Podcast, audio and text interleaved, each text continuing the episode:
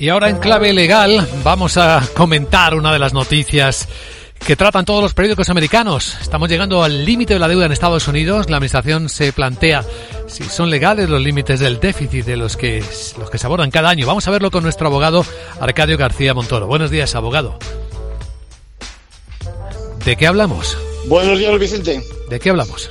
Pues de que a menos de un mes de efectivamente alcanzar el límite de endeudamiento, por cierto, antes de lo previsto, crece la discusión acerca de lo que pudieran hacer congresistas y senadores en Estados Unidos, sobre todo tras la carta que el pasado lunes la secretaria del Tesoro, Jenny Yellen, les envió alentándoles a que tomen la decisión lo antes posible.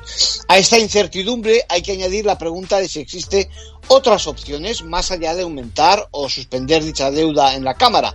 Algunos juristas sostienen que la enmienda 14 de la Constitución acaba con el límite de endeudamiento legal que exige la aprobación del Congreso del presupuesto. Y en el debate. Recordemos que la deuda, sí, Sí, sí, sí. actualmente la deuda son nada más y nada menos que 31,4 billones de dólares. Un récord, por cierto. Recordemos que el debate Sí. es la eterna tensión por el recorte de los gastos públicos, los de las administraciones públicas.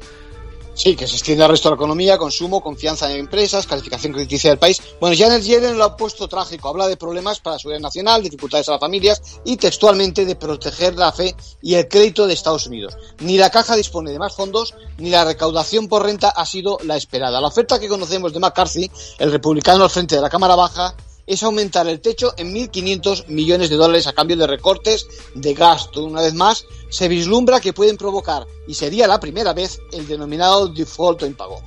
En conclusión, Pues muy mal deben de estar las cosas cuando el gobierno pone en marcha el mecanismo de los juristas construyendo teorías apoyadas en la misma constitución de Estados Unidos para apoyar el mayor endeudamiento y evitar al Congreso. gracias, abogado.